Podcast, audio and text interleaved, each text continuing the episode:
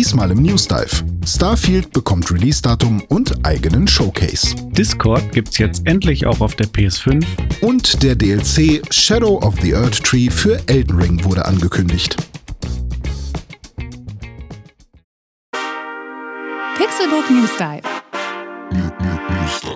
Taucht ein in die Welt der Videospiele mit Dome und René. Einmal die Woche ziehen sie für euch die spannendsten Gaming-News an Land und diskutieren leidenschaftlich über ihr liebstes Hobby.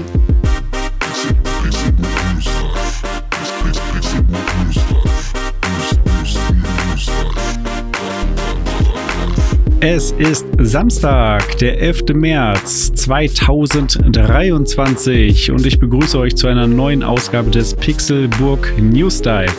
Ich bin Dome und an meiner virtuellen Seite sitzt VR-Praktikant René Deutschmann. Einen wunderschönen guten Tag, mein Name ist René Deutschmann und ich bin VR-Praktikant. Richtig, diesen Praktikantenposten gibt es wirklich. Als VR-Praktikant muss man diverse Dinge praktizieren, zum Beispiel VR. Zum anderen auch AR, das geht manchmal auch noch als Vorstufe. Mhm. Oder aber auch AA.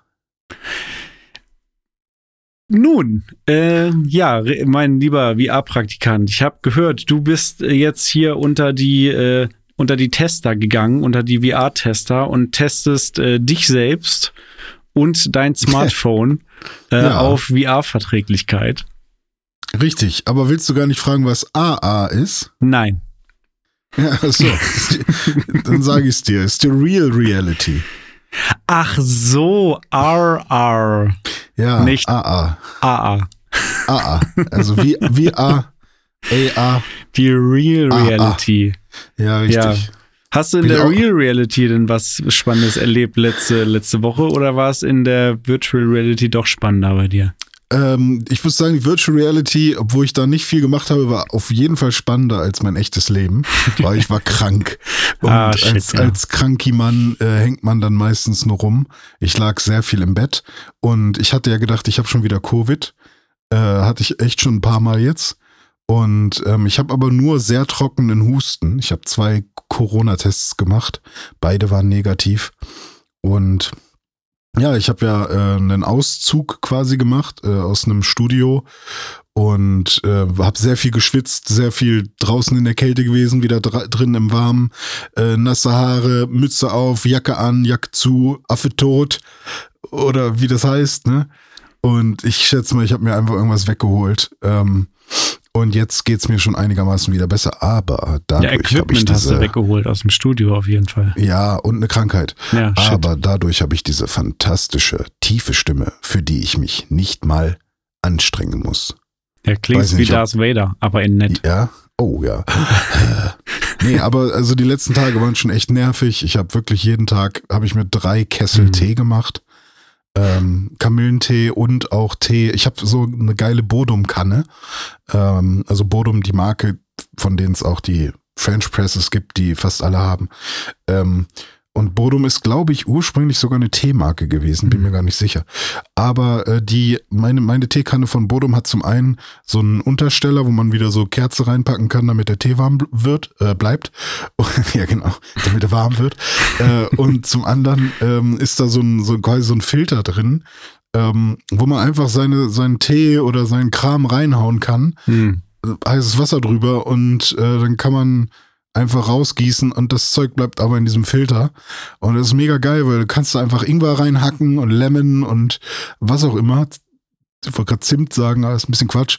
Und äh, da habe ich dann einfach meinen Kamillentee immer noch ein bisschen enhanced mit, mit, mit Ingwer und, und, und äh, äh, Zitrone oder was auch immer.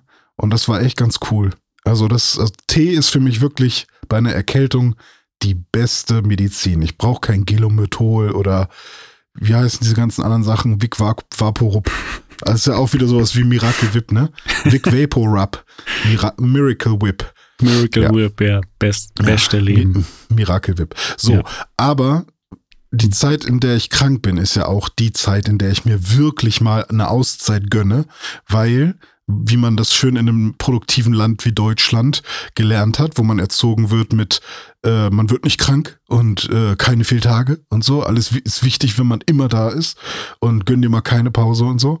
Ähm, so wie ich erzogen wurde, ist das ja natürlich äh, für mich sehr wichtig. Wenn man krank ist, dann hat man eine Ausrede. Dann mm. ist es auch egal. Mm. Der, ne, also krank ist wirklich die Ausrede. Deswegen bin ich auch quasi äh, 50 Wochen im Jahr krank, mhm. ähm, damit ich halt auch mal auf mich achte. Ist das dann und quasi Bodum und Gomorra?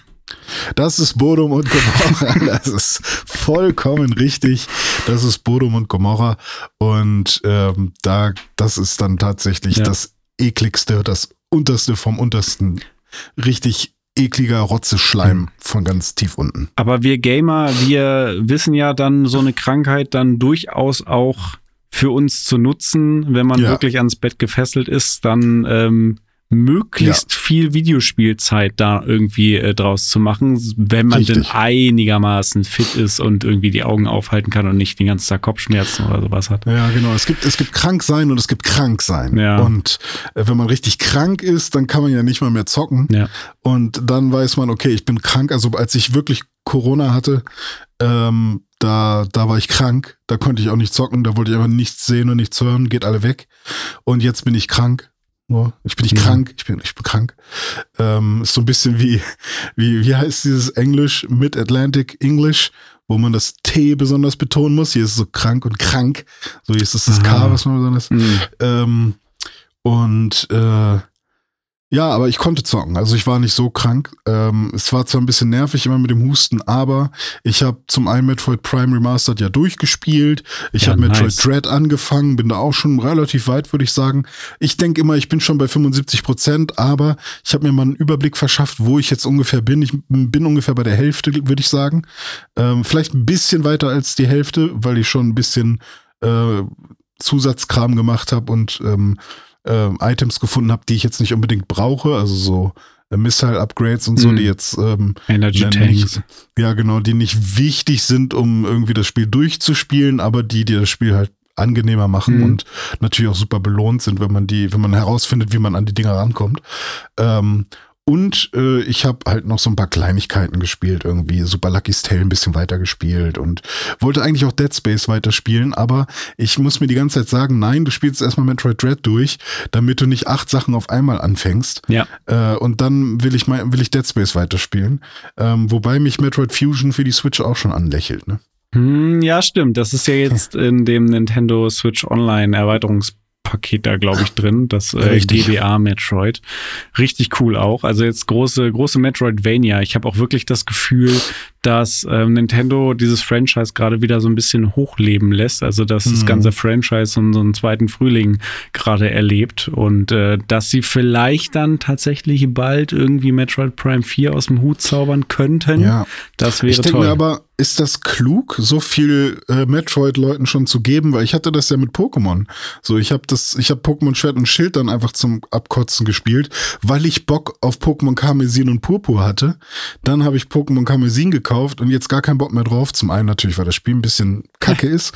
Ähm, und zum anderen, weil ich halt wahrscheinlich immer noch so sehr gesättigt war und ich einfach nicht diese Motivation habe, die ich halt, weil auch Schwert und Schild ja schon sehr scheiße waren eigentlich, äh, im Vergleich zu anderen Spielen, beziehungsweise ähm, technisch war es ja auch schon sehr, ja, sehr schlecht und unterste Schublade. Mhm. Ähm, und mittlerweile wirkt es aber schon fast wie das sauberere Spiel.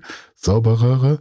Ähm, und sowas sollte ja eigentlich nicht passieren, dass ähm, man irgendwie Bock hat auf ein Franchise und dann kommt das Spiel raus, was sie einem verkaufen wollen, eigentlich, und was eigentlich so promomäßig ähm, da, worauf hingearbeitet wird, promoweise. Und dann kommt das raus und ich bin aber auch schon völlig Metroid gesättigt. Du also. hast quasi schon promoviert in Metroid. ja, ja promoviert. promoviert. Ja. ja. jetzt weiß ich gar nicht, womit wir weitermachen wollen. Wir haben jetzt so viele Teaser hier schon auf dem Tisch liegen. Wir wollen natürlich noch über Metroid sprechen. Zum einen, ne, ja. du hast gesagt, du hast Metroid Prime Remastered durchgespielt. Ich habe ja. jetzt angefangen zu spielen. Äh, dann hast du Metroid Dread noch gespielt. Aber du bist ja auch nicht umsonst der VR-Praktikant heute, weil da hast du dir ja auch was Neues zugelegt. Ne? Inspiriert von richtig. PSVR 2 äh, bist du jetzt auch Virtual Reality mäßig unterwegs. Vielleicht arbeiten wir das erstmal ab und kommen danach nochmal zum Metroid zurück. Ja, das können wir, das können wir gerne machen. Ähm, ja, ich habe ja durch die PSVR 2 auch wieder ein bisschen Bock bekommen auf VR, aber ich muss ja sagen, äh, für den Preis ähm, bin ich halt einfach noch nicht die richtige Zielgruppe, weil ich wahrscheinlich einfach mehr Panik habe äh, mit so einem Headset äh, auf als irgendwie Spaß. Und ähm, weiß ich nicht, irgendwie 600 Euro für ein Foltergerät auszugeben, ist irgendwie auch ein bisschen doof. Kommt ähm, drauf an, wen man foltern will. ja, richtig. ähm, aber so Selbstgeißelung äh, war dann irgendwie ein bisschen doof. Und ähm, dann habe ich mir gesagt, hey, aber ich habe schon Bock drauf. Und ähm, ich habe ja damals schon, keine Ahnung, 2015 oder so, 2013, 14, 15, äh, schon das Gefühl gehabt, hey, ähm, mit, mit VR oder auch mit der Oculus damals, damit kann man bestimmt auch ähm, Menschen helfen, die, ähm, die eine Panikstörung oder die Angstattacken oder sowas haben. Und äh, ich bin ja nun mal ein Patient äh, eben dieser. Und äh, für alle, die es noch nicht wussten. Und ähm, und eine, ähm, ein Symptom, was daraus äh, resultiert, ist halt auch die Höhenangst. Und die sorgt, glaube ich, auch dafür, dass mir äh, VR ganz oft sehr komisch vorkommt oder mhm. dass ich das nicht so ab kann. Und, ähm, und es ist nicht nur die Höhenangst an sich, ähm, sondern halt auch sowas wie eine Flugangst und so und einfach so eine Art Kontroll, Angst vor Kontrollverlust. Und das, und das kann man ja noch dazu sagen, obwohl ich früher unzählige Male als Kind und als Teenager geflogen bin und wir beide auch. Oder warst du da mit drin? Nee, da, du da noch nicht, aber mit, mit unserem Freund Jonathan äh, in Scream äh, im Heidepark. Ach so, ja. Diesen ja, ja. Äh, Freefall Tower 60 ich dachte, Meter. Du willst auf Flugzeug hinaus. Wir sind auch schon mal zusammen geflogen, tatsächlich. Stimmt, nach war Mallorca. das die Abifahrt? Ja, ja, richtig, geflogen. Aber da, das war ja dann, da hatte ich ja schon meine Panikattacken im stimmt. Flugzeug. Und da hatte ich dann zwei Stunden lang Panik im Flugzeug, was Scheiße, halt die Hölle ey. war. Und dann wusste ich, oh fuck, es gibt ja noch einen Rückflug. Und ich habe wirklich gedacht, das, das überlebe ich nicht. Und ähm, obwohl ich halt schon so viele positive Erfahrungen mit Fliegen gemacht habe, ähm, weil ich das immer cool fand als Kind. So, und jetzt will ich da eigentlich ganz gerne wieder hin zurück und ich ne, habe mir auch professionelle Hilfe gesucht und bin auch äh, noch, was das angeht, äh, werde ich sehr gut betreut und mache auch permanent gute Fortschritte. Aber ich denke mir halt auch so, ich will auch mal ausprobieren, wie das jetzt tatsächlich funktioniert, denn es gibt nach und nach auch Studien, die das beweisen. Meine Theorie zu VR äh, für, für quasi Leute, die ähm, die eben Angst, vor allem bei Höhe, sage ich jetzt mal, weil das sehr einfach ist zu simulieren in VR. Ähm, und weil, weil das Gehirn kann ja nicht unterscheiden, ob ist das jetzt echt oder nicht, das, was du siehst. Auch beim Träumen genau. oder beim, wenn du dir was vorstellst, äh, also auch vorstellen kann, kann schon helfen, so eine mhm. Imagination oder so, weißt du? Und äh, das kann man sich quasi zunutze machen. Und dann habe ich mir jetzt für 40 Euro, glaube ich, so ein günstiges äh, VR-Headset äh, von Amazon bestellt. Weiß jetzt auch nicht, wie es hieß, hat einen komischen Namen. Also sehr schlechtes Marketing für das Ding, aber hatte halt die besten Rezensionen, deswegen. Qualitativ recht hochwertig, ne? Also mit ja, so guten Linsen und so. Ja, genau. Also die Linsen kannst du halt wirklich äh, separat links und rechts äh, nach vorn und hinten verschieben, ähm, so dass du halt wirklich für jedes Auge und das kann ich auch ohne Brille benutzen. Ich glaube, ich könnte auch die PSVR 2 eigentlich ohne Brille benutzen. Ich weiß gar nicht, warum ich da hm. bei dir äh, meine Brille mit ja. aufgelassen habe, weil ähm, dadurch, dass man ja die Dioptrien einstellen kann und ich ja vor allem kurzsichtig bin, ist das gerade für mich gar kein Problem. Leute, die mhm. weitsichtig sind, haben vielleicht eher noch ein Problem und müssen vielleicht dann doch die Brille aufsetzen. Aber ähm, ja, war halt gar kein Problem und man kann noch so die Augen, den Augenabstand noch einstellen und so. Und was ich dann erstmal gemacht habe, ist, ich habe mein Handy halt in dieses VR-Headset reingepackt. Das ist halt so eins, wo man sein Handy reinpacken muss. Und ähm, habe mir dann erstmal angeschaut, okay, was gibt es vielleicht so für Apps, äh, die sowas in der Art machen äh, wo man vielleicht irgendwie auf dem Hochhaus gehen kann oder so. Oder das wäre halt die perfekte App, die es halt leider noch nicht gibt. Ähm, Ich habe schon mal so ein, so ein, also so, es gibt so Spiele. Also ich habe schon mal so eine VR-Experience gehabt, wo ich einmal über so einen Schwebebalken irgendwie balanciert bin, irgendwie auf so Ja. einem Hochhaus und dann noch so ein Ding, wo man mit dem Fahrstuhl das Hochhaus Da bist du dann aber direkt so. ganz oben in Ja. irgend so einem, ja genau. Ja, ja. Und ich will ja eigentlich äh, erster Stock anfangen, zweiter Ah, Stock, okay. dritter Stock und dann gucken, wo fängt's an, dass die Symptome anfangen. Dann bleibt man da, bis die Symptome aufhören. Dann geht man in den nächsten Stock, äh, hält die Symptome so lange aus, bis man merkt, oh, ist doch gar nicht mehr so schlimm. Und dann geht man in den nächsten Stock. So, das ist Mhm. ja quasi ähm, eine gesunde Art und Weise, ähm, äh, sich die Angst abzutrainieren. Nicht gleich Vollgas. Genau, und Ja. vor, vor allem nicht, ähm, nicht äh, äh, abbrechen, wenn man Angst hat. Also wenn man, dann trainiert man quasi dem Gehirn an, okay, weil wir jetzt geflüchtet sind, äh, haben wir es überlebt. Mhm. Ähm, aber man muss halt in der Situation bleiben, bis der Adrenalinspiegel runtergeht. Man Ja. merkt, okay, ich, ich bin hier in keiner Gefahr. Und hast du Und, da was ähm, gefunden, eine App? Ja, am macht? Ende, ähm, also zum einen habe ich ähm, VR-Sites gefunden. Das ist quasi so Sightseeing in VR. Mhm. Ähm, da bin ich dann zum Eiffelturm zum Beispiel, habe mir den von unten angeguckt, was schon mega krass war. Dann stand ich da halt vor dem Eiffelturm, hab da hochgeguckt, wow, der, ich bin halt in Paris, geil. Also ich habe halt wirklich gedacht, ähm, ich war noch nie in Paris und jetzt ähm, muss ich eigentlich auch nicht mehr hin, weil es ist ziemlich echt. Warst du jetzt dann doch schon da? Genau, richtig. Und da kann man dann halt auf den ersten, ähm, auf, auf quasi auf diesen ersten, auf die erste Ebene und auf die zweite. Und ich weiß nicht, ob man noch ganz oben hin kann, weiß ich nicht. Aber äh, die erste Ebene ist momentan das höchste, wo ich mich hintraue. Äh, danach, da weiß ich nicht, ist schon sehr hoch für mich. Mhm. Ähm, und ähm, trotzdem, was halt cool ist, ist, äh, ich habe in VR halt erstmal keine Probleme damit, weißt du, weil ich bewege mich da ja auch nicht, sondern es ist wirklich nur ein, ich gucke mich um. Ähm, Also man steht quasi statisch auf einem Spot Genau, und kann richtig. dann aber um, sich umgucken. Genau, richtig. Und was mich dann, was bei mir schon ein bisschen diese, diese leichte Angst, diese leichten Angstsymptome auslöst, ist halt, wenn ich nach oben gucke und diesen riesigen Turm sehe Mhm. und wirklich denke, wow, das Ding ist wirklich riesig. Ich äh, habe ein bisschen Angst, dass äh, der gleich, keine Ahnung, auf mich runterfällt oder weiß ich nicht, was das dann tatsächlich für innere Ängste sind. Aber man, also ich fühle mich dann sehr überwältigt. Aber na, ich habe das jetzt drei Tage am Stück gemacht und das vor dem Turm stehen ist jetzt gar kein Problem mehr. Ist halt einfach so, ey cool, der Eiffelturm. Und ich war jetzt auch zweimal schon auf der ersten Ebene. Beim ersten Mal hatte ich wirklich hohen Herzschlag und beim zweiten Mal so, ah cool, äh, nett. Ähm, vielleicht gehe ich beim nächsten Mal äh, noch ein Stück weiter dahin oder vielleicht gucke ich sogar mal äh, nach unten äh, oder so. Und äh, das ist dann schon irgendwie, also es funktioniert auf jeden Fall. Und Cool. was aber am allerbesten funktioniert hat, ist ähm, ein Video, was ich bei YouTube gefunden habe. Da habe ich auch lange gesucht, bis ich die passenden Videos gefunden habe, weil es gibt unzählige YouTube-Channel und ganz viele ähm, Videos, die halt so super crazy Experiences mit dir durchführen So wollen. Rollercoaster-Geschichte Ja, VR genau. und so, ne? Genau, und das ist natürlich geil für Leute, die damit gar kein Problem haben. Und das ist auch ganz cool, aber ich brauche ja quasi was Einfaches. Mhm. Und dann gab es tatsächlich jemanden, der ähm, einen Flugzeugstart ähm, hochgeladen hat, mit einer 360-Grad-Kamera eben gefilmt, Geil. von seinem Sitzplatz. Und äh, dann habe ich meinen Xbox-Controller mit meinem Handy verbunden, was ja super easy geht, einfach nur über Bluetooth. Und somit konnte ich dann äh, stoppen. Ähm, ich glaube, bei hier ist dann mit Y, da hält man dann YouTube an. Äh, wenn ich merke, oh, jetzt ab der Stelle kriege ich irgendwie krass Angst, ich will nicht, dass das Flugzeug höher geht. Und, ähm, und dann stoppe ich quasi und bleibe so lange auf dieser Höhe mit dem Flugzeug, was dann meinetwegen, weiß ich nicht, 30 Meter am Anfang waren. Ähm, also gerade abgehoben. Ich sehe noch die Flugbahn und so und merke so, oh, jetzt geht's aber los, dass ich mich ein bisschen, dass mir schwindlig wird. Ah, Äh, Moment, und aber du kannst dann. Äh, Wie funktioniert das? Kannst du das Video stoppen und dich dann trotzdem noch.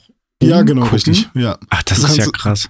Das ist äh, halt das Coole an 360-Grad-Videos, dass du halt quasi, ja, das gesamte Video um dich herum hast als Sphäre sozusagen. Geil. Ähm, nur halt eben diesen einen Ausschnitt, diesen einen Moment. Mhm. Ähm, und den kannst du dir dann halt komplett angucken, wie ein 360-Grad-Bild Mhm. dann, ne? Und, ähm, und dann, äh, wenn ich dann irgendwann gemerkt habe, okay, jetzt äh, finde ich es eigentlich ganz okay hier, ich merke, mir passiert nichts, ich merke, meine Anspannung geht runter, ähm, dann gehe ich wieder zurück an den Start, also skippe ein bisschen zurück, kann mit dem Steuerkreuz einfach zweimal nach links klicken und dann bin ich wieder quasi, äh, äh sitze ich quasi im Flugzeug am Anfang und mache den Start nochmal und dann drücke ich wieder ähm, auf äh, Pause, sobald ich merke, oh, jetzt geht's, jetzt fühle ich ähm, mich aber ein bisschen schwummerig. Und in der Regel ist es dann immer ein bisschen weiter. Und das habe ich dann so drei, vier Mal gemacht und dann war ich auch schon relativ weit oben. Und, ähm, und habe es dann schon geschafft von, ich bin sehr weit unten. Und das fühlte sich sehr sehr krass an. Und dieses gleiche Gefühl habe ich jetzt aber halt erst sehr viel später.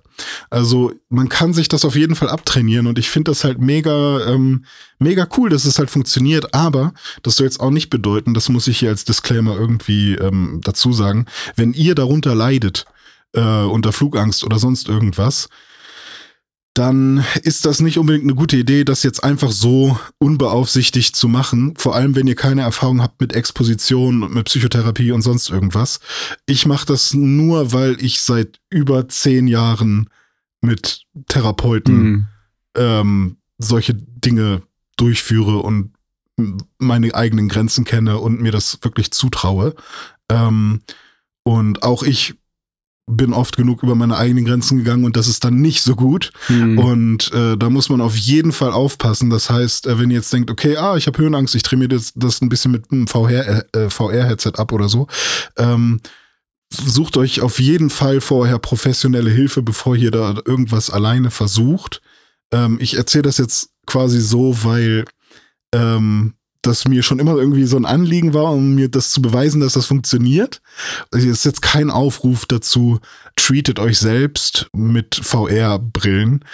Aber äh, zumindest, ähm, was ich jetzt sagen kann aus meiner Perspektive ist, es hilft mir zumindest mit äh, meine Erfahrungen. Ja, ich habe auch sehr lange darüber nachgedacht, wie würde ich das angehen, was ist ein sinnvoller, äh, was sind sinnvolle Schritte, ne, dass man sich nicht übernimmt, weil so eine so eine quasi Exposition ist unfassbar energieraubend und man muss halt echt aufpassen, dass man nicht zu viel von sich verlangt mhm. und dann das alles wieder ins Negative zieht. Ja, krass. Also wichtiger Disclaimer nochmal an der ja. Stelle, sehr gut. Aber vielen Dank auch für den äh, tiefen Einblick da äh, in, in äh, deine Psyche an der Stelle und äh, wie das jetzt für dich funktioniert hat im Selbstversuch mit VR.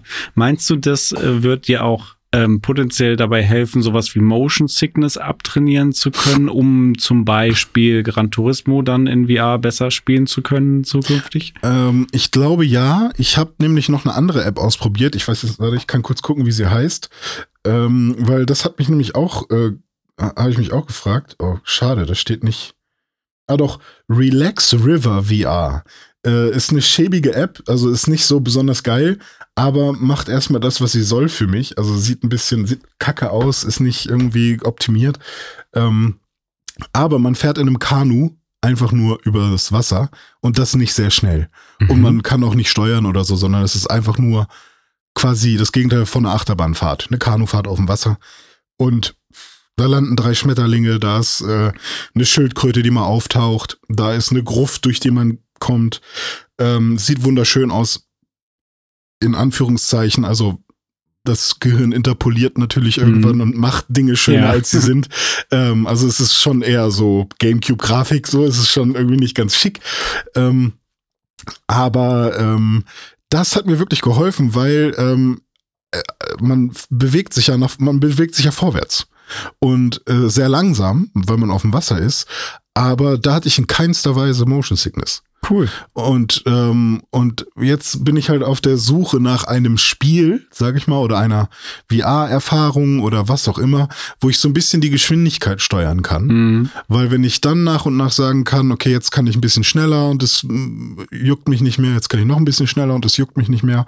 Und das Geile ist auch, und da merke ich dann, äh, ich habe mich so ein bisschen äh, zurückerinnert gefühlt in meine Kindheit, wo ich angefangen habe, Inline-Skates zu fahren und so und auch ne, Rampen, Tricks und was auch immer zu machen. Ähm, da hatte man irgendwann so ein bisschen Schiss davor, irgendeinen neuen Tricks auszuprobieren. Dann hat man den, hat man sich irgendwann überwunden und den gemacht und dann war man süchtig danach. Hm. Dann wollte man das nochmal machen okay. und dachte, okay. Und das hatte ich zum Beispiel bei dem Flugzeug auch so, okay, komm, ein bisschen höher kann ich noch. Und dann hat man eher nicht mehr so eine Angst und so einen Respekt davor, sondern eher so ein Kribbeln. Und ich glaube, das ist das, was die Leute generell spüren, wenn sie ähm, VR machen. nicht so ein, oh Gott, also ich habe Todesangst oder sowas, sondern eher so ein Kribbeln, aber mhm. ich weiß, mir wird nichts passieren, mhm. deswegen kribbelt es ein bisschen und das ist irgendwie lustig so. Ja, das und, kann ich bestätigen.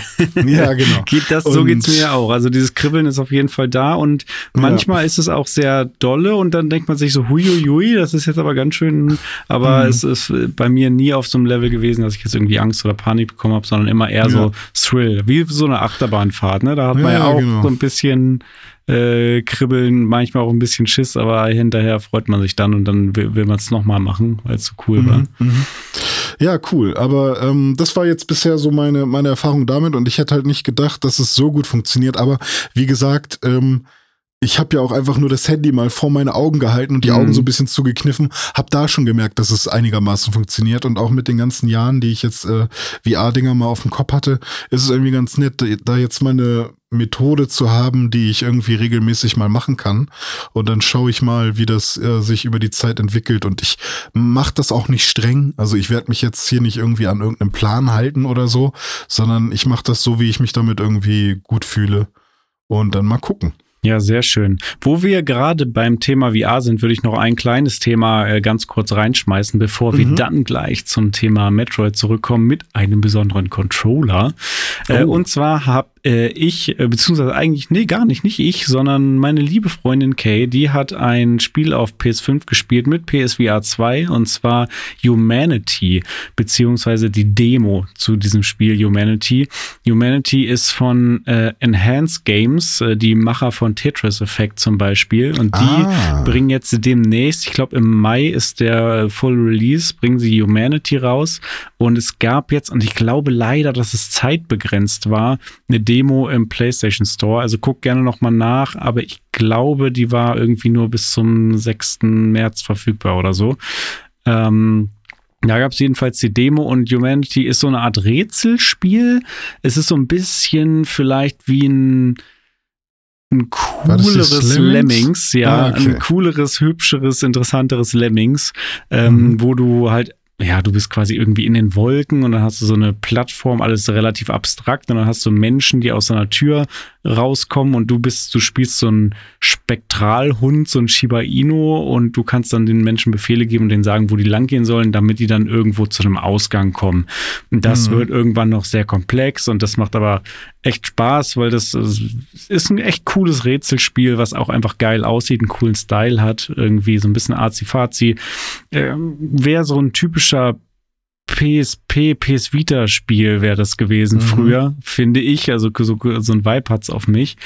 Ähm, und das kann man eben auch und auch die Demo schon mit PSVR 2 spielen, was, ähm, ja, du bist dann so eine, in so einer Art God-Mode, ne? Also du guckst halt mhm. trotzdem dann von oben drauf, aber es ist trotzdem immersiver und cooler, weil du halt da sich richtig so umgucken kannst und nah ran ja, und weiter ja. weg und so.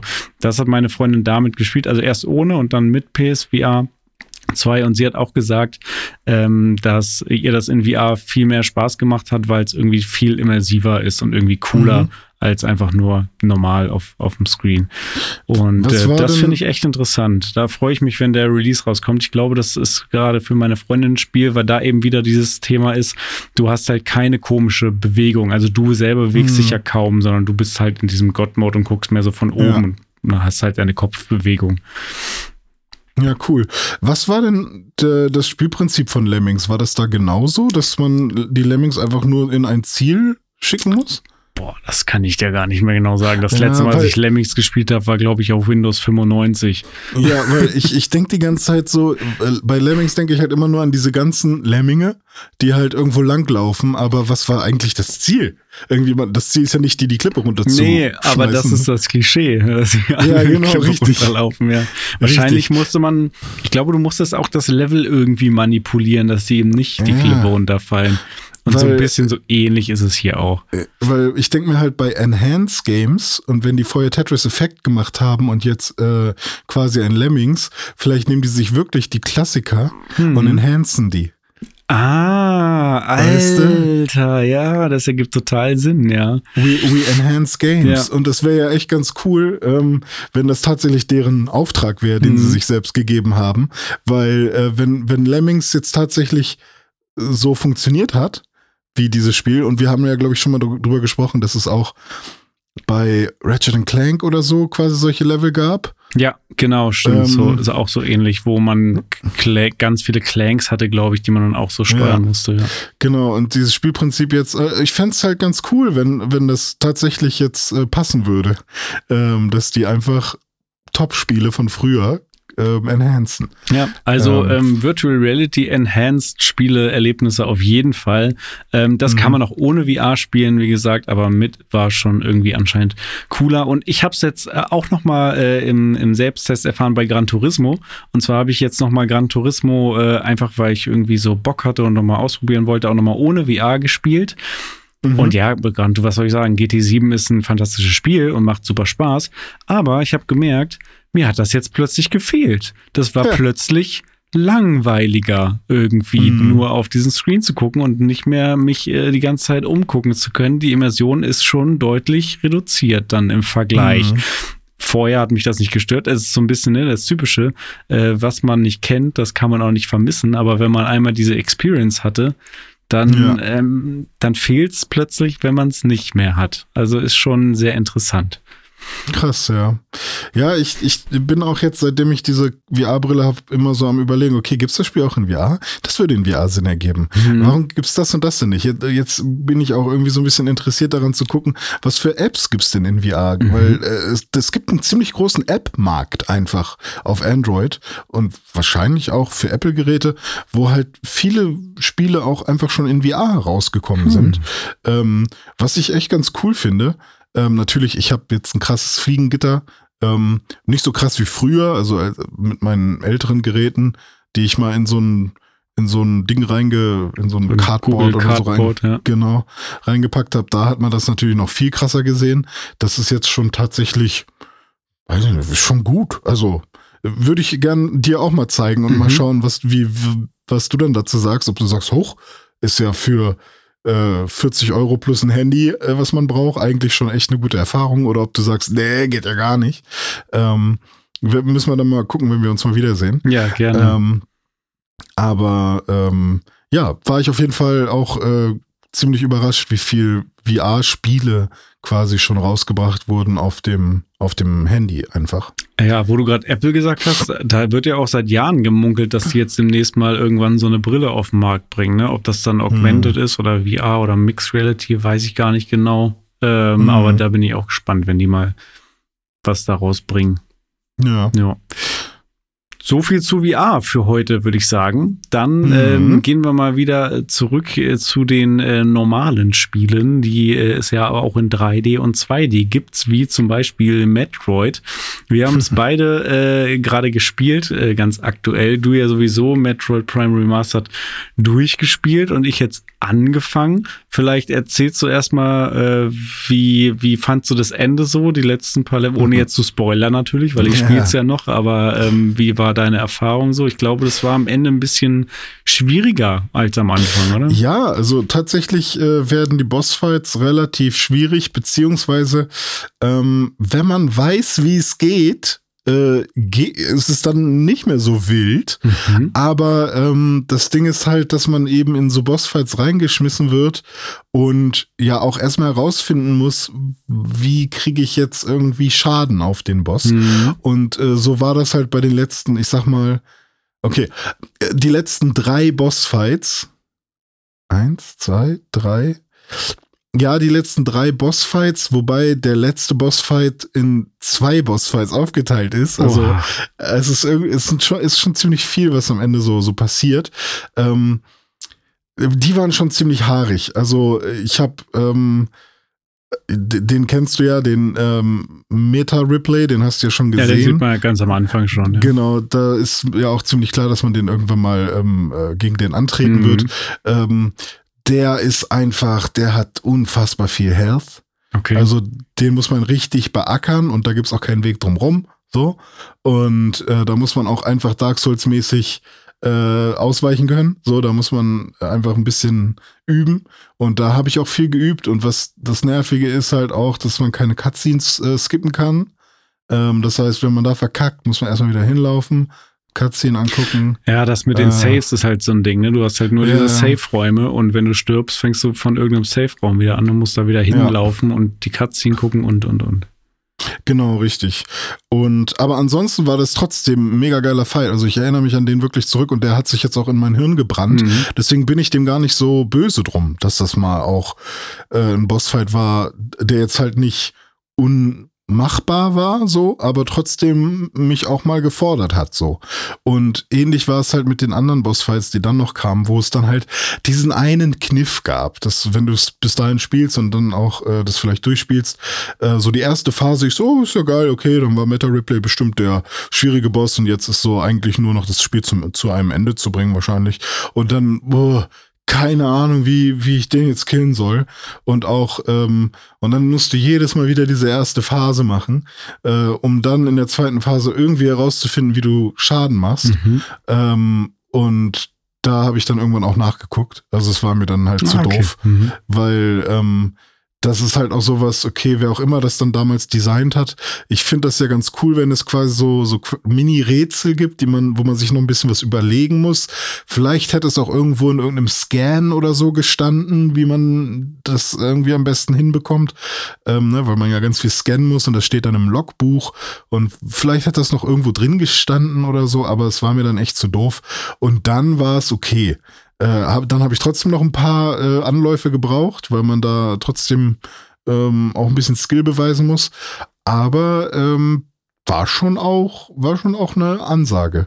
Und ähm, ich muss sagen, insgesamt ist Metroid Prime jetzt für mich ein super rundes äh, Ding gewesen. Es gab ein paar Frustmomente so ähm, und es gibt bestimmt auch noch so ein, zwei Kleinigkeiten, die ich vielleicht ab einer bestimmten, ab einem bestimmten Punkt des Spiels vielleicht noch einbauen würde. Schnellreise. Vielleicht- ja, also da bin ich mir immer noch nicht ganz sicher, aber ab einem bestimmten, also spätestens wenn man die Artefakte besorgen muss, wäre irgendwie irgendwas, was man als Item findet oder so, ähm, keine Ahnung, eine Suit-Erweiterung oder was auch immer, dass man, ähm, keine Ahnung, zwischen den Gebieten schnell reisen kann oder zwischen den Safe-Punkten oder so. Nicht, dass man halt wirklich in jeden einzelnen Raum reinreisen Mhm. kann oder sowas, aber dass man zumindest so ein bisschen schneller ist, weil die Artefakte sammeln, es sind halt zwölf Stück und wenn du keinen einzigen hast am Ende des Spiels und du dann eigentlich ja quasi zum Endgegner gehen könntest, aber du musst noch zwölf Artefakte sammeln, dann bist du halt die ganze Zeit am, am Machen und Tun. So, das ist dann Ja. nochmal. Da wäre die Dark Souls Herangehensweise ganz cool, ne? Das äh, bei Dark Mhm. Souls 1 war es ja auch so, dass zuerst, wenn du Arno Londo geklärt hast, äh, und das ist Mhm. ja schon echt weit im Spiel dann, dass du dann erst ähm, die Teleportfunktion, also die Schnellreise bekommen hast und dann auch Ja. nur von Leuchtfeuer zu Leuchtfeuer und nicht irgendwo hin. Und Ja. sowas in der Art äh, bei Metroid. Oder diese Artefaktgeschichte einfach komplett rausnehmen und einfach Ja. nie wieder drüber reden. Einfach Ha haben wir, haben wir ja schon kehren. drüber gesprochen, dass das ja auch ganz cool ist, mit all seinen äh, Upgrades nochmal durch die Level zu Ja, marschieren stimmt. und so, ne? Ja. Ähm, und es wird ja auch relativ früh gesagt, wenn du da halt hingehst zu diesem Tempel, dass du die Artefakte sammeln sollst. Mhm. Also es ist jetzt auch nicht so, dass du das nicht hättest machen können schon die ganze Zeit über. Okay. Aber es wirkt halt eher immer wie sowas Optionales Mhm. irgendwie. Und dann ist es doch mandatory und deswegen ist es so ein bisschen komisch. Was, Aber was naja. würdest du denn dem Spiel, wenn du müsstest, jetzt für eine Zahl reindrücken? Sagen wir mal 1 bis 10. 10 ist das Beste. Was ja, würdest eine du? 9. Eine 9? Das ist eine, eine fette 9. Boah, Ja. eine 9 ist schon Ist eine schon- Ansage, ne? Also ist für mich schon, ist ja auch das erste Metroid, was mir gezeigt hat, wie Metroid funktioniert, Mhm, wirklich. mhm. Bei alle anderen, da habe ich dann zu früh aufgegeben. Ähm, und erst durch Metroid Prime habe ich jetzt verstanden, äh, was Metroid von mir will Mhm. und was daran Spaß macht. Und deswegen mag ich Metroid Dread jetzt plötzlich, wo wir wahrscheinlich auch gleich noch Ja, kurz drüber reden. klar. Und, ähm, und jetzt checke ich die Formel und ähm, dass man ein bisschen selbstständig an das Spiel rangehen muss und nicht so, ähm, ja, nicht so, es ist halt nicht linear. Obwohl es einigermaßen linear ist. Mhm. Und das ist irgendwie ganz geil. Ähm, und das finde ich irgendwie auch ganz cool, äh, was das Thema Open World angeht, wenn man jetzt sagt, okay, was ist denn cooler als eine, eine Open World? Vielleicht sowas. Ja, so, vielleicht, durchaus. Ja, vielleicht ja. sowas. Äh, Ja. Open Schlauch sozusagen. Das stimmt. Und ähm, Hat ja auch ein bisschen was von Dark Souls wieder oder andersrum Dark Souls ja, was vielleicht genau. auch ein bisschen ich von ich Metroid sehe jetzt tausendmal mehr, warum irgendwie Dark Souls oder Demon's Ja. Souls, na, Demon's Souls nicht, aber dann Dark Souls als äh, Weiterentwicklung von Metroid gesehen wird. Aber das ist, ey, Ähm, das ist, da, und da sind wir wieder bei meinem äh, klassischen Punkt, ne? Das ist auch der Grund, warum mir dann äh, Dark Souls mehr Spaß macht als ein Elden Ring. Weil das Mhm. eine ist halt mehr dieses Metroid-mäßige, verschlauchte, äh, ineinander geschachtelte Ding Mhm. und das andere ist halt einfach open. Open, open, ja, open. ja. Äh, Ich muss aber trotzdem sagen, dass ähm, ich bin dann wahrscheinlich dann doch eher der Typ, der Open gerne mag oder lieber mag vielleicht sogar. Ähm, aber ich mag trotzdem super gerne, wie man bei Metroid eben seine Skills und Funktionen und was auch immer man alles findet, einsetzen muss und wie man das Environment lesen muss, um zu wissen, ah, okay, hier an der Stelle muss ich das benutzen, um da weiterzukommen und äh, da ist irgendwo was. Man überlegt sich, okay, wie komme ich da am besten hin und dann muss man bestimmte Skills in einer bestimmten Weise vielleicht auch anwenden, in einer Mhm. bestimmten Reihenfolge oder was auch immer. Und ähm, das finde ich mega cool und das fehlt mir halt bei einem Elden Ring irgendwie, wo man das halt eigentlich gar nicht machen muss.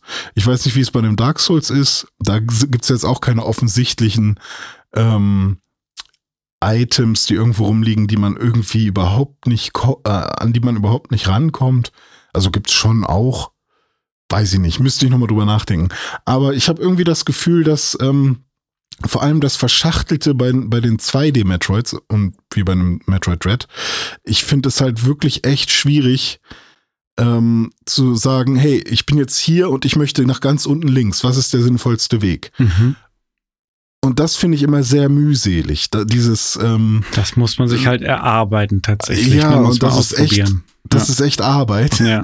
Und ich kann auch, ich weiß nicht, kannst du das? Ist es vielleicht was, was einfach mir als Mensch äh, nicht so gegeben ist? Kannst du auf die Map bei Metroid gucken, Mhm. dir den Raum anschauen Mhm. und dann wissen, ah, das ist dieser Raum, wo und der sieht äh, so und so aus. In den Weil- 2D-Teilen ja, bei Dread jetzt noch Echt? nicht so richtig gut.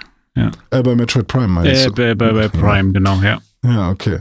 Krass, weil ich, ich kann halt das überhaupt nicht. Ich kann mir überhaupt nicht merken, ah, also vielleicht bei manchen Es kommt auch wenigen, drauf an, wie lange du das spielst, ne? Also wenn du Mhm. halt da schon zehnmal durchgelaufen bist, dann weißt du irgendwann einfach. Ja, ne? das stimmt. Äh, geht auch nicht von jetzt auf gleich. Nee, und das Mhm. ist wird- wahrscheinlich ist es auch deswegen, warum ich es jetzt bei Metroid Prime noch nicht so super, super gut drin Ja. habe, weil ich das jetzt halt erst seit dreieinhalb Stunden spiele. Irgendwie. Ich habe den ersten Ja. Boss, habe ich, äh, oder was heißt, keine Ahnung, wer jetzt genau der, wie man das zählt, aber diese Pflanze mit diesen Ja. Äh, vier Scheinwerfern da, die man dann um, umballern muss, das habe ich auch sehr schnell gecheckt, dass man diese Scheinwerfer da wegschießen muss, um der Pflanze dann äh, überhaupt Schaden zu machen. Ja. Genau. Es war aber auch ein cooler Boss. Also ich fand auch, ähm, dass ich finde, dass kein Boss irgendwie zu kurz dauert. Also alle wirken wie echte Bosse, so, Mhm. weißt du?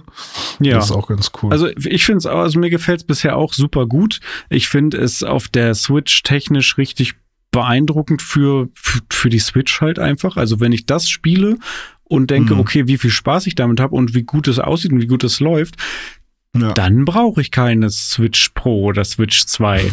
Also es scheint ja. Ja. schon auch was mit Programmierung zu tun zu haben. Ich Ja. äh, gucke dich an, Pokémon.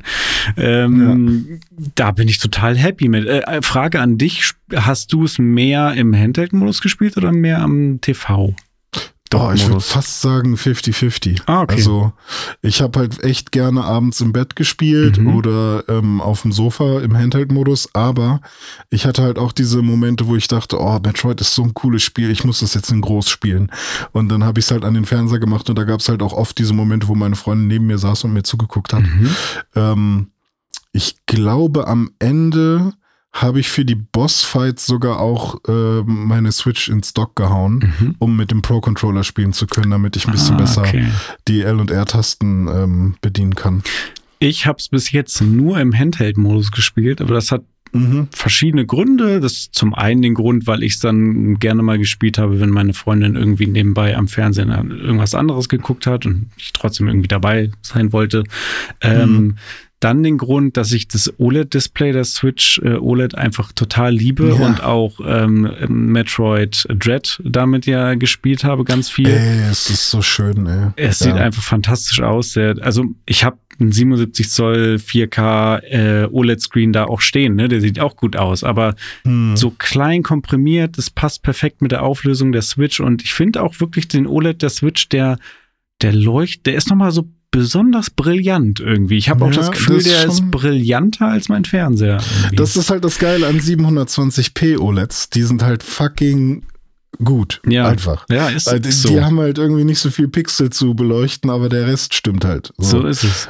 Und ähm, deswegen habe ich schon oft drüber nachgedacht, ob ich mir nicht mal wieder einen normalen HD-Fernseher kaufe. ähm, Nur für solche Zwecke. für irgendwas. Nee, das Ding ist halt, ich spiele Switch wirklich super gerne bei mir im, im äh, Schlafzimmer Mhm. auch.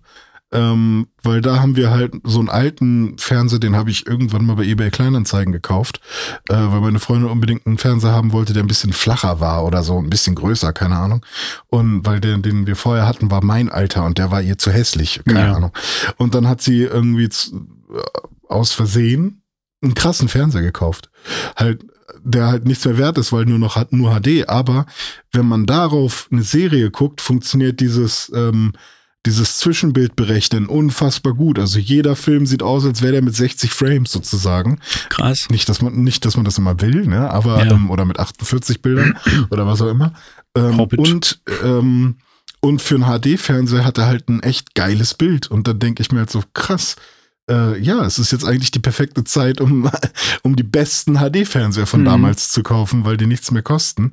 Und für gewisse Zwecke reicht es auch so. Ja, gerade wenn man dann Switch spielen will zum Beispiel. Ja, richtig, weil auf dem 4K-Fernseher sieht es aber nur verpixelt aus. So, und äh, einen dritten Grund gab es auch noch, warum ich das jetzt äh, gerne im Handheld-Modus gespielt habe. Und diesen Grund, den habe ich hier in der Hand und der klingt so.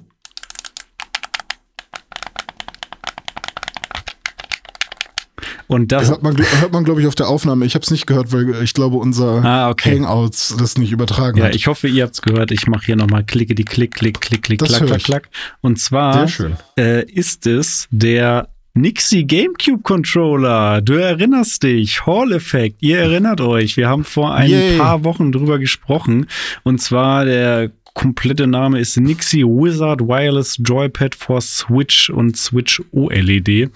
Ähm, das ist der GameCube Controller äh, oder dem GameCube Controller nachempfundene Controller von Nixie, der einerseits natürlich als ganz normaler Controller fungiert, aber, und das ist eigentlich das viel geilere noch daran, er, es fun fungiert halt auch wie Joy-Cons. Du kannst diesen Controller quasi in in zwei Hälften brechen. Also du hast so einen dünnen Mittelstab in der Mitte, der quasi äh, die beiden Hälften zusammenhält und du kannst sie da halt Was rausnehmen. habe ich? Einen dünnen Mittelstab hast du. In der Mitte? Ja, okay, verstehe. Und dann kannst du diese beiden äh, GameCube-Controller-Hälften halt links und rechts als Joy-Cons an die Switch machen.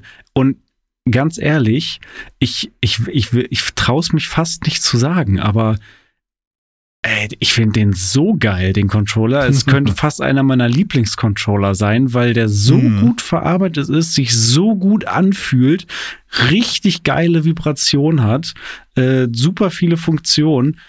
Äh, die, die Sticks sind fantastisch. Die sind irgendwie ähnlich wie von der Xbox, fast noch ein Mhm. bisschen geiler. Also auch konkav und dann mit so einem leicht geriffelten Rand. Ähm, fühlen sich super gut an, sind ja diese Hall-Effekt-Sticks. Ähm, mega. Auch das Steuerkreuz ist grandios. Ich bin äh, Ja. über die Maßen zufrieden mit diesem Controller. Und äh, gerade das dann links und rechts an der Switch, da hast du wirklich was in der Hand, was, äh, was ein bisschen breiter ist natürlich. Ähm, aber die, diese einzelnen Joy-Cons hier an sich, die wiegen auch fast nichts. Das heißt, äh, Mhm. du hast dann wirklich eine richtig geile Gewichtverteilung auch ähm, in der Hand, wenn du die Switch da dran hast. Mit den Griffen fasst sich das Ganze auch nochmal besser an. Ich bin über die Maßen äh, glücklich mit diesem Controller. Also das ist für Cool. mich jetzt die, die perfekte Variante, äh, damit Switch zu spielen. Und ich habe jetzt schon Angst, dass wenn irgendwann ein Switch-Nachfolgemodell kommt, dass es andere Controller-Anschlüsse oder so mhm. haben könnte, äh, was mich dann daran hindert, diesen Controller weiter ähm, damit zu nutzen. Ich hoffe, die bleiben einfach dann bei dem Formfaktor, sodass man seine Peripherie weiter damit nutzen kann. Ähm, mhm. Ja, fantastischer Controller. Ähm, ein Tag nachdem ich ihn bekommen habe, ist er bei dir auch angekommen. Richtig. Und äh, du hast ihn auch schon ein bisschen ausprobiert, ne? Und du hast auch ja. noch Kritikpunkte mitgebracht, glaube ich, die wir auch noch auf jeden Fall besprechen müssen, wo auch was dran ist. Ja, ich schick den wieder zurück, das Scheißding, ey. nee, ich finde den auch fantastisch. Ich habe ähm, ja vorher schon diesen Hori Nintendo Switch äh, Controller äh, oder diese diese Joy-Cons gehabt, die auch schon ein bisschen breiter sind, so dass ich das zumindest schon mal so vom Gefühl her kannte, wie es ist, breite Joy-Cons äh, zu haben mhm. an der Switch dran. Und ich muss sagen, ähm, vor allem weil die Hori ähm, Joy-Cons, ähm, also von Nintendo lizierte Dritthersteller Joy-Cons sozusagen, ja kein ähm, ähm, keine Vibrationsfunktion ah. haben und mhm. auch kein, ähm, kein, äh, hier, wie heißt es denn? Funk und auch kein ähm, Gyroskop, ist das natürlich so ein bisschen quasi doof. gar nichts. ja, die, das ist halt wirklich einfach nur, wenn du ähm, ja eine Controller-Funktion haben möchtest mhm. für für Steuerung äh, von Buttons und äh, und äh, Stick und was auch immer. Und der GameCube-Controller wird den jetzt ersetzen, sozusagen. Also ich habe, es gibt keinen Grund mehr für mich, diesen Hori-Controller zu benutzen, wenn ich diesen GameCube-Controller habe. Ich habe ein paar äh, Punkte, die mich ähm, jetzt nicht unbedingt stören, so dass ich den besonders abwerten muss, aber es sind halt ein paar Sachen, die man beachten muss. Ähm, zum Beispiel eignet der sich halt für manche Spiele besonders gut und für manche Spiele vielleicht nicht so gut. Ähm, zum Beispiel habe ich Super Smash Bros. dann direkt installiert oder hatte ich noch installiert und habe es dann damit mal ausprobiert. Und das fühlt sich halt genauso an wie der Real Deal auf dem, auf dem GameCube. Also weil die Steuerung ist immer noch genau die gleiche und äh, der fette grüne Button für, einen Sma für eine Smash-Attacke ist halt der Shit. Ja, geil. So, das ähm, ist halt tausendmal geiler als mit dem, mit dem Switch-Controller oder mit dem Pro-Controller. Ähm, und ähm, auch, dass man mit Y dass Y halt oben diese, diese runde Brunnentaste ist quasi. Ja, die Nierenform. Ähm, ja, genau, richtig. Äh, ist halt auch ganz cool. So, aber wenn man jetzt zum Beispiel ein Spiel wie Metroid ähm, Dread spielt, da hat man dann schon eher Probleme. Da gibt es so manche äh, Moves, die ähm, erfordern dann, dass man zum Beispiel ähm, B und Y gleichzeitig drückt und die sind schon relativ weit voneinander entfernt. Ja, ich versuch's gerade ähm, hier mal äh, parallel. Es ist fast unmöglich, B und Y gleichzeitig zu drücken, ohne auch A parallel noch zu drücken. Ja, und A hat zum Glück nichts. Also ja, okay. Dann ist ja okay. Ähm, aber ne, A hat nichts. Der größte Knopf äh, wird bei Metroid nicht benutzt. Äh, man muss mit B springen, was sich auch komisch anfühlt. Und da muss man teilweise, ja. wenn man einen bestimmten Move machen will, B und Y gleichzeitig drücken, ähm, was dann irgendwie auch ganz komisch ist. Also es es funktioniert. Ich konnte damit auch Metroid Red spielen, mhm. weil nicht diesen Move da, den man damit machen kann, ist halt dieser Spin Jump ähm, mit seinem aufgeladenen Plasma, ähm, äh, aufgeladenen Plasmagewehr sozusagen, dass man dann äh, springt und dann macht der macht ja Samus diese diese Rolle. Die Screw Attack. Äh, ja, genau. Mhm. Ist das ist das ist die Screw Attack einfach nur ohne alles oder ist das das mit dem Plasma drumherum? Ich glaube, das mit dem Plasma tatsächlich. Ja, okay, genau. Mhm. Ähm, und wenn man halt das machen möchte, ich benutze das kaum, ehrlich gesagt, so, dass ich damit irgendwie Gegner wirklich versuche zu treffen oder so. Aber hilft manchmal halt schon, wenn man weiß, gleich kommt ein Gegner mich reingeflogen. Wenn ich da hochspringe, dann benutze ich die halt lieber. Ja, ähm, ja das, äh, das, äh, ein ähnliches Problem hatte ich bei Metroid ähm, Prime tatsächlich auch. Ähm, hm. Und zwar wollte ich liegen für also A und B sind für mich irgendwie falsch, weil ähm, ja. B ist halt Springen, so ein kleiner roter Button, so unten links, ne? GameCube Layout kennt ihr. Und A ist Schießen. Schießen ist aber gleichzeitig auch äh, ZR. Und das ist ja viel logischer. Man will ja mit dem ja. Trigger hinten einfach schießen, das ist man heutzutage gewohnt. Das heißt, ich brauche das nicht auf A, sondern ich hätte gerne auf A dann halt springen Ähm, Aber, und das ist halt das eigentliche Problem, du kannst halt auf der Switch deinen Controller nicht einfach ummappen, so wie du willst. Es geht ja auf der Mhm. PlayStation wie auf der Xbox, ist ja gar kein Problem. Und das Ja. könnte Nintendo ja genauso einfach systemseitig einbauen und dann kann man all solche Problemchen natürlich äh, komplett umgehen. Und natürlich muss man dazu sagen, wäre natürlich cool, wenn man das auch pro Spiel Ja, machen kann. das ne? auch. Also, weil äh, wäre natürlich kacke, wenn man jedes Mal das umstellen muss.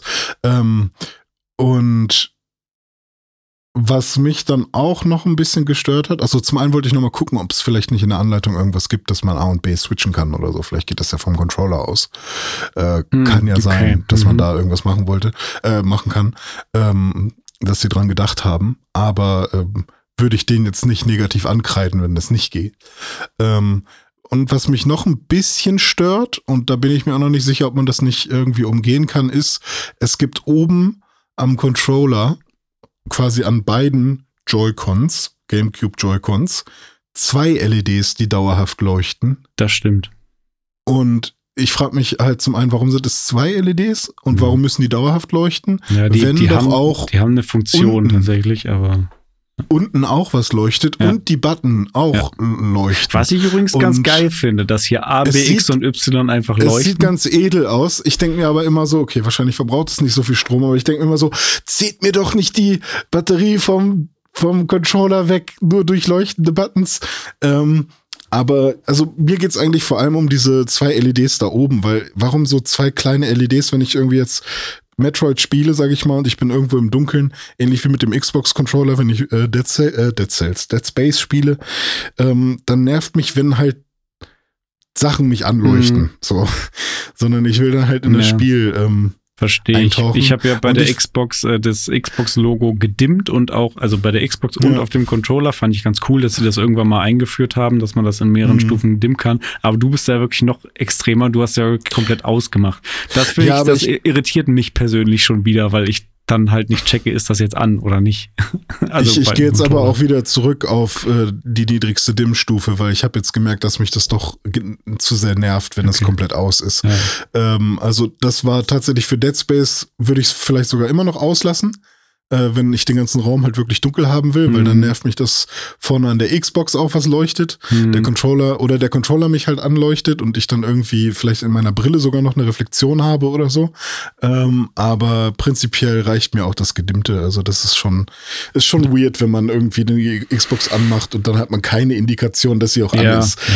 Ist Gerade irgendwie auch der komisch. Controller, wenn der dann irgendwo rumliegt, ne, dann willst du den anmachen, weil du es gewohnt bist, dass du ihn erstmal anmachst, wenn das Logo Ja, nicht leuchtet, so und dann ist er Ja. Aber eigentlich schon an. Ja, aber so ist das so, hast du bei jeder Konsole und bei deinen Controllern immer deine kleinen Stolperfallen. Bei der Playstation leuchtet die ganze Zeit dieser scheiß Mikrofonknopf einfach. Ist, Ja, weil, wenn Ja. Du, weil, weil du ihn die ganze Zeit ausmachst, Ja. lass dich doch einfach ausspielen. ja, stimmt. das, ne? ja. Damit man wieder bei Rocket League gesperrt wird. Ein kleiner Insider genau. an der Stelle. Ja. Apropos Playstation, du hast ja auch noch was mit deiner gemacht, ne?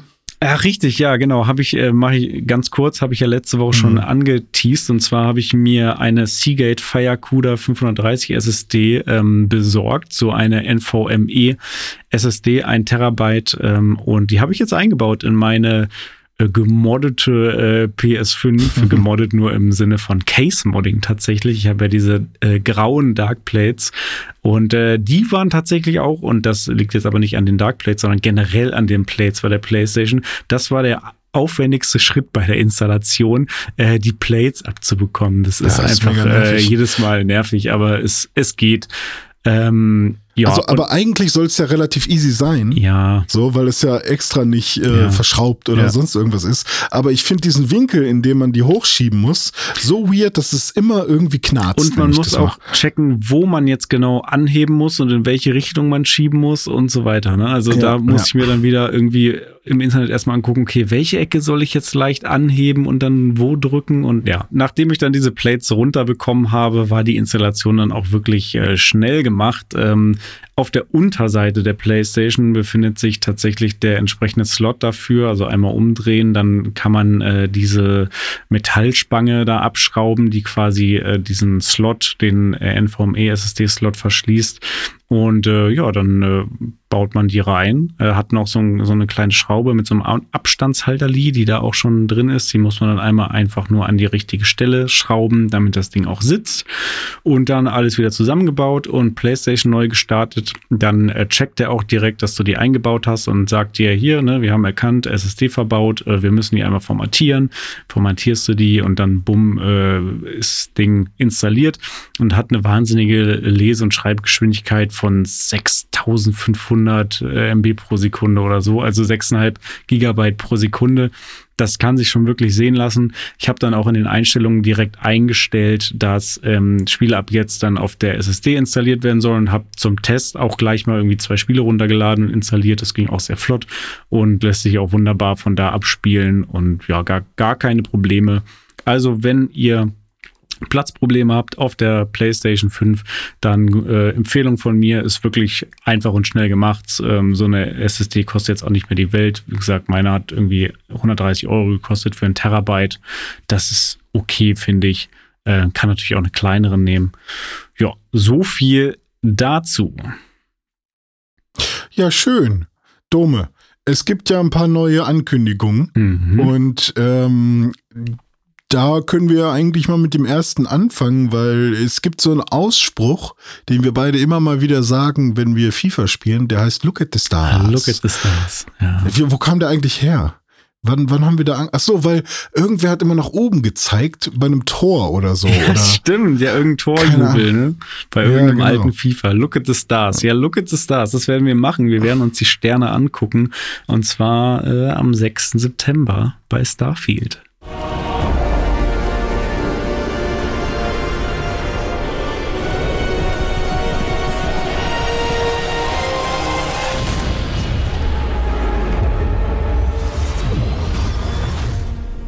Wie 6. September? Woher weißt du das jetzt? Tja, Starfield ne, hat einen äh, Trailer bekommen mit der Ankündigung zum einen des Release-Datums und zum anderen eines Showcase äh, der Starfield Direct. Äh, die wird stattfinden am 11. Juni und etwas später, am 6. September, erscheint dann auch das Spiel. Natürlich Day One im Xbox Game Pass.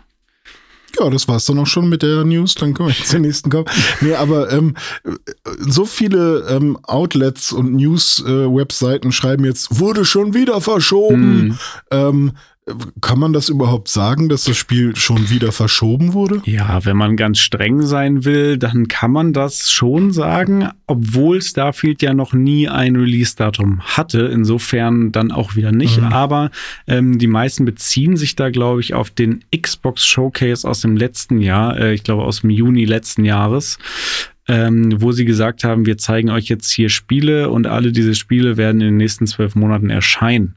Und da war ah. Starfield auch dabei. Und äh, das passt dann jetzt eben nicht mehr. Also innerhalb der zwölf Monate liegt dann zwar gerade noch dieser Showcase, die Starfield mhm. Direct, mhm. aber der Release-Termin ist dann eben etwas später im Jahr. Ich glaube ja. ursprünglich, jetzt, jetzt dämmert aber was, ich glaube, sie hatten zwar kein Release-Datum, aber es war 1 irgendwann mal tatsächlich angesetzt mhm. für 2023. Davon sind wir dann ja dann doch ein bisschen weiter weg. Aber hey, Hauptsache das Spiel wird fertig und macht Spaß. Ähm, in dem Trailer, mhm. der veröffentlicht wurde, ähm, hat Todd Howard auch noch ein bisschen was erzählt, was er halt immer so macht. Ne? Äh, großes Spiel. Er ist selbst überrascht davon, wie groß das geworden ist und wie viel Zeit man da verbringen kann in dem Spiel, was man da alles entdecken kann und, und, und.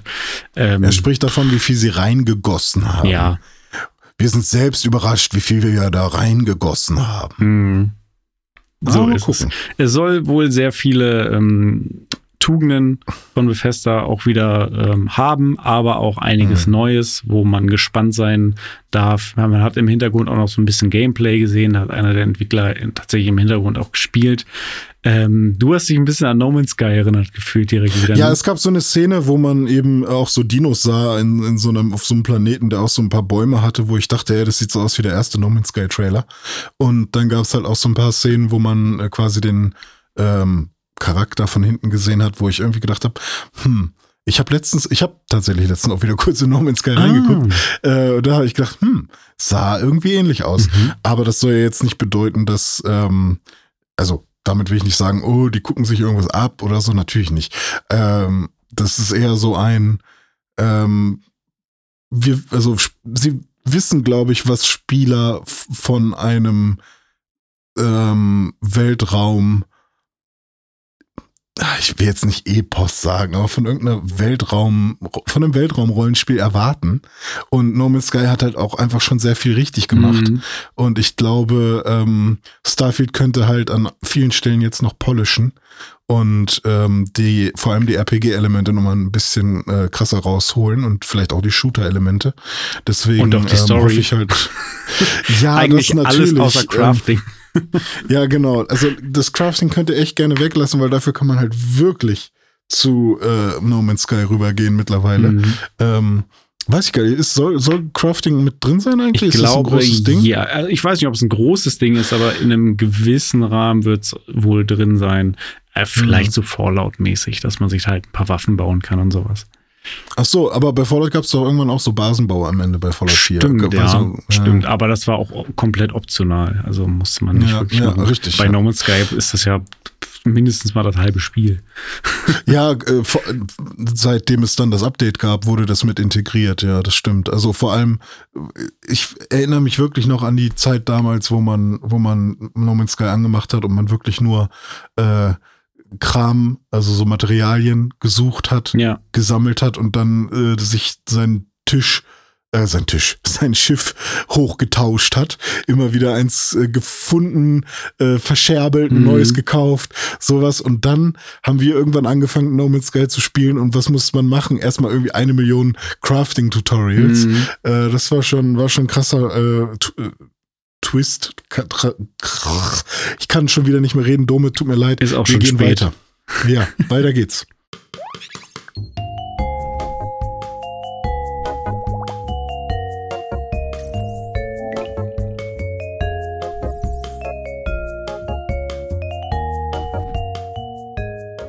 Ja, weiter geht's mit Updates auf der PlayStation 5. Die Firmware hat mal wieder ein Update bekommen und zwar Update 7.00.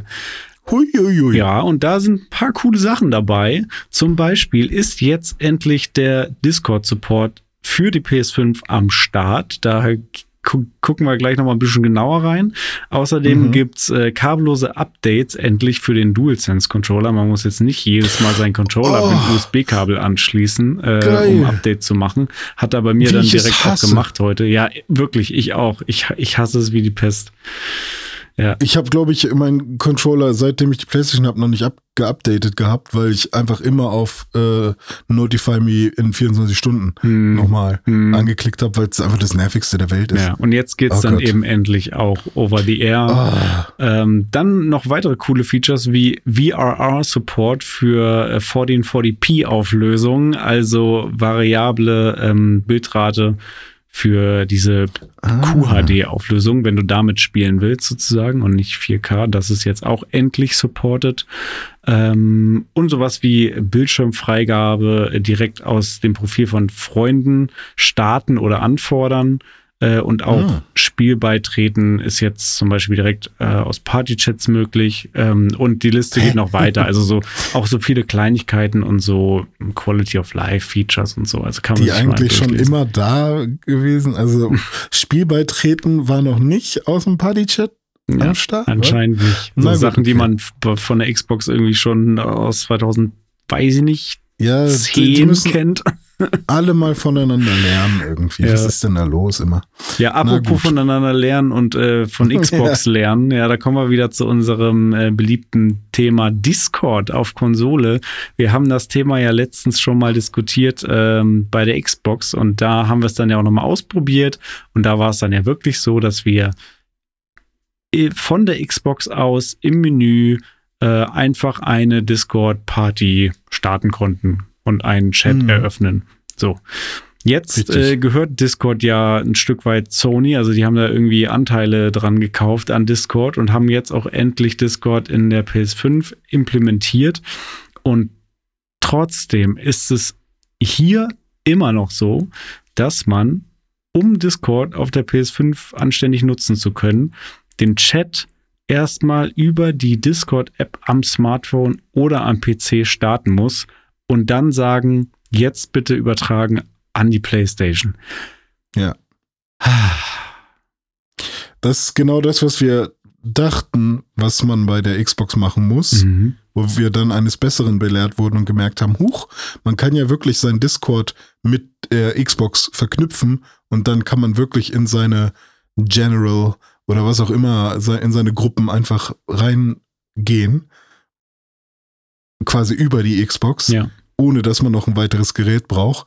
Bei der PlayStation 5 ist es jetzt aber tatsächlich so, dass man von der PlayStation aus nichts machen kann. Man muss quasi die gesamte Sch- Discord-Steuerung vom Handy oder dem PC oder MacBook, was auch immer, wo immer man die App hat, auf der PS5 hat man sie nicht, ähm, eben von dort aus übernehmen. Und ähm, das ist immer noch besser, als das gar nicht zu Ja. haben. Aber es ist halt auch nicht das, was ich mir zumindest unter nativem Support von Discord äh, vorstelle. Ja, es ist halt so ein halber Schritt, ne? Und da kann man sich Ja. jetzt wahrscheinlich schon wieder darauf freuen, dass dann in einem halben Jahr irgendwann das nächste Update kommt, dass es dann auch endlich auf- aus der PlayStation direkt geht. Das hoffe ich zumindest, dass das dann auch mal Mhm. kommt. Ja, Ja. für mich persönlich sowieso nicht so relevant, weil äh, ich spiele halt nicht online auf der PlayStation. Punkt. Ja. Stimmt. Spielst du eigentlich online auf der PlayStation? Hast du ein äh, PS Plus äh, Abo? Äh, kann sein. Ich habe mir, also ich mache bei PlayStation oder mittlerweile mache ich immer diese Jahresdinger, Mhm. äh, wenn ich die irgendwo günstig finde. Und es kann sein, dass ich das auch bei der PlayStation habe, aber nicht ähm, mehr diesen PlayStation Game Pass quasi, weil Nicht mehr PlayStation doch- Plus Premium oder so. ja, was auch immer. Mhm. Äh, habe ich, habe ich nicht mehr, weil ich hatte den am Anfang ein bisschen, aber da gibt's halt dann, da gibt's da ein paar Sachen, die ich gerne mal spielen wollen würde, so. Ähm, aber insgesamt ähm, ist es, ist der Deal nicht quasi gut genug. Also es gibt zu wenig Kram, den ich jetzt unbedingt spielen möchte. Ähm, und es ist auch zu teuer, um es laufen zu lassen, Mhm. sozusagen. Und ähm, da fehlt halt wirklich, dass Horizon auch Day One da drin wäre oder so. Ja. Dann wäre ich auch am Start. Aber das ist natürlich ein bisschen, bisschen anders bei Sony, was, ähm, was die sich so überlegen sollen, wie sie das meinen. Aber ähm, ein krasser Game Pass Konkurrent wird's ja irgendwie dann damit nicht. Zumindest aktuell noch nicht. Nee. Nee. Ein Spiel, was äh, definitiv auch nicht äh, Day One im Game Pass oder bei PlayStation Plus landen wird, ist Elden Ring mit seinem neu angekündigten DLC Shadow of the Earth Tree.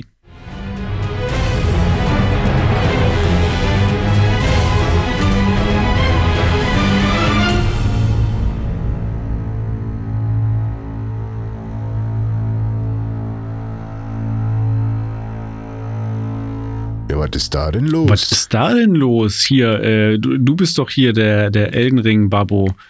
Hast du dich gefreut über die Ankündigung? Ja, so halb. Ich bin ja noch gar nicht äh, zu 100% durch. Ich habe ja auch Melania gar nicht gemacht und so. Ich muss ja erstmal die, die ganzen Riesen machen. Ich dachte, Das die ja macht alles man noch- mit der Tanzmatte mal eben so in der Mittagspause. Die Ja, ja, oder, oder hier, wie heißt das? Äh, äh, es gibt doch diesen einen Spieler, Let Me Solo Her. Ja. genau. Ähm, wenn nicht, frage ich den einfach mal, ob er mir hilft. Aber ähm, ich habe auf jeden Fall jetzt schon in letzter Zeit, vor allem weil ich von den Rocket Beans äh, das Nachspiel zu Elden Ring auch nochmal gehört habe und so, beziehungsweise ich weiß nicht, ob es das Nachspiel war oder irgendein anderes Format.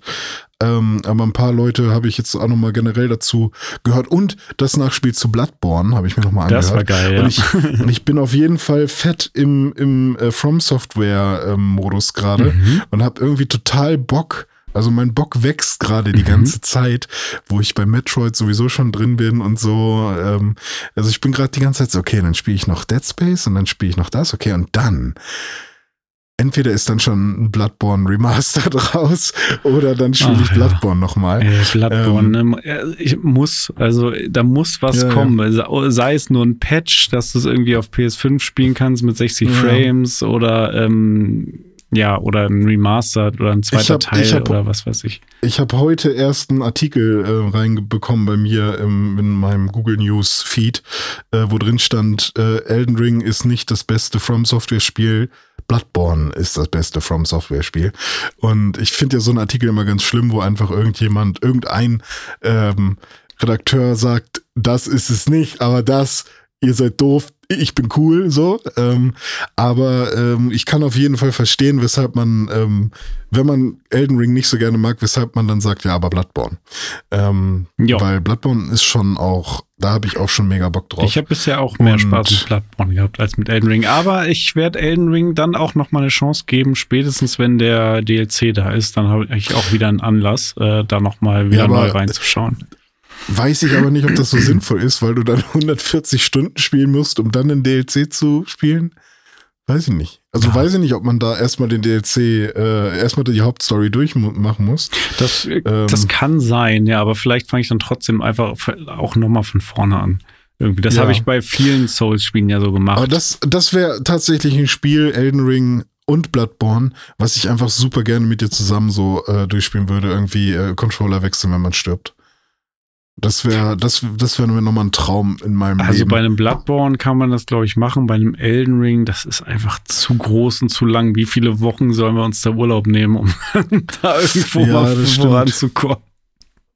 Ja, beziehungsweise ein, wenn einer den, den Wikiman macht und einer halt, weißt du, also man muss ja nicht blind spielen, aber ähm, bei Bloodborne fühlst du dich dann ja natürlich jetzt auch schon sicher, weil du halt weißt, wie es geht. Ja, ist aber auch echt Ja. schon wieder lange her, dass ich es gespielt habe.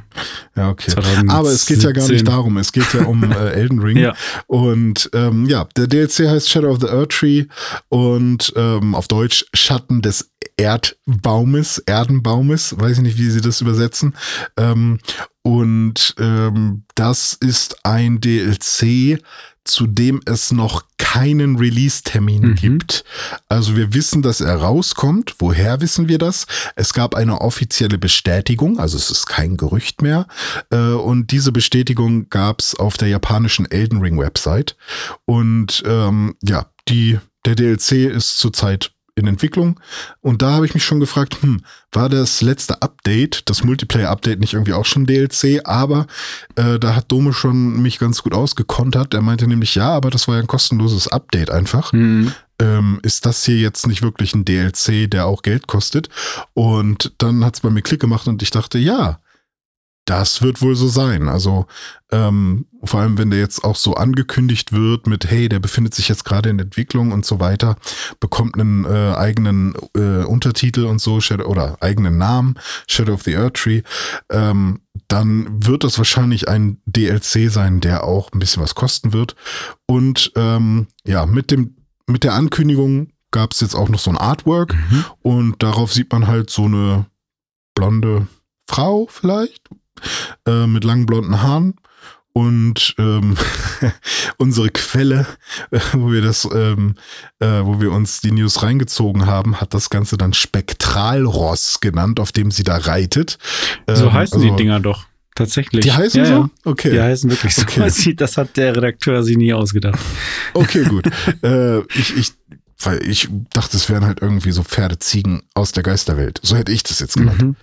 Ja, Pferdeziegen aus der Geisterwelt. gut. Also es, darauf ist eine Gestalt mit blonden Haaren zu erkennen, die auf einer Pferdeziege aus der Geisterwelt reitet. Mhm. Und ähm, über ein Getreidefeld mit zerfallenen Ruinen. Und ja, im Hintergrund gibt's dann noch so einen Erdenbaum, der irgendwie kaputt aussieht. Oder korrumpiert. Ja. Also die. Was sagst du dazu? Äh, ich sage auf jeden Fall dazu, dass die Messlatte hoch liegt, weil ähm, From Software bekannt ist für geile DLCs. Also Dark Souls hatte mit Adoras of the Abyss einen richtig, richtig geilen DLC. Ähm, Dark Souls 3 hatte geile DLCs. Bloodborne, ähm, hier die Old Hunters oder wie es hieß, war auch fantastisch. Also ähm, gerade bei Dark Souls und Bloodborne waren die DLC-Gebiete irgendwie auch mit unter den coolsten von allen. Ähm, das war Mhm. richtig cool. Auch die Gegner nochmal richtig nice und richtig schwer. Ähm, deswegen ähm, muss da schon was kommen. Also das kann jetzt nicht irgend so ein Larifari-Gebiet sein, wenn die sagen, okay, wir bringen hier ein DLC. Ähm, dann muss das auch schon richtig fett sein. Also Die, Mhm. die Messlatte liegt hoch. Ja, ja, stimmt.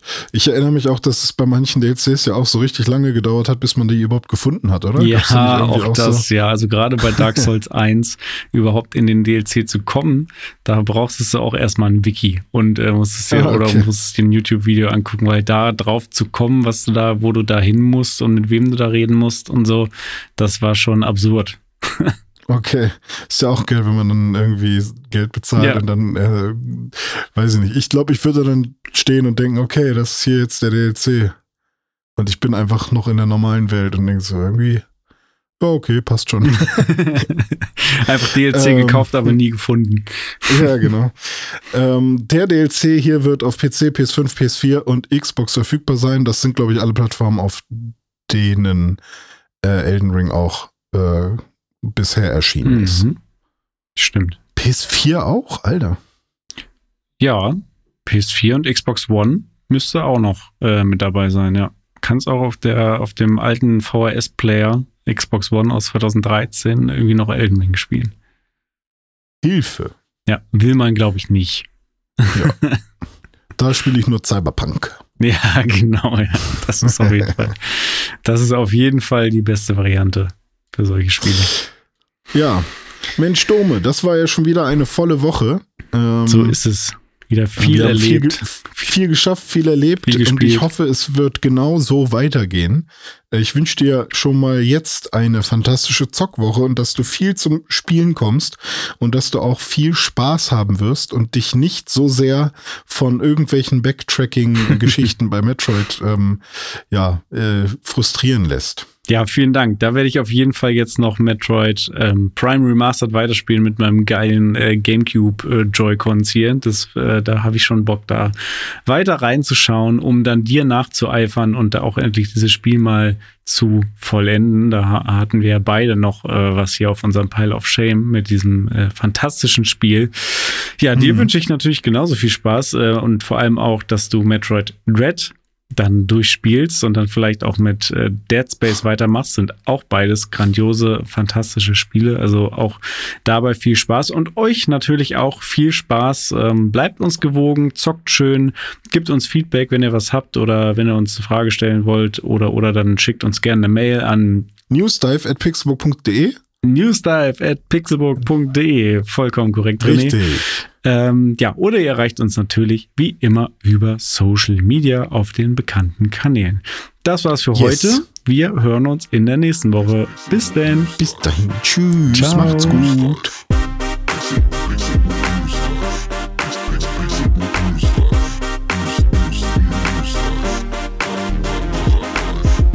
Pixelbook News Dive findet ihr auf Twitter unter @pixelbooknews. Wir freuen uns auf euer Feedback und positive Rezensionen. Mails schreibt ihr an newsdive@pixelbook.de und wenn ihr die Jungs direkt erreichen wollt, nutzt @dizzyweird oder @dominik Eulmann auf den sozialen Plattformen.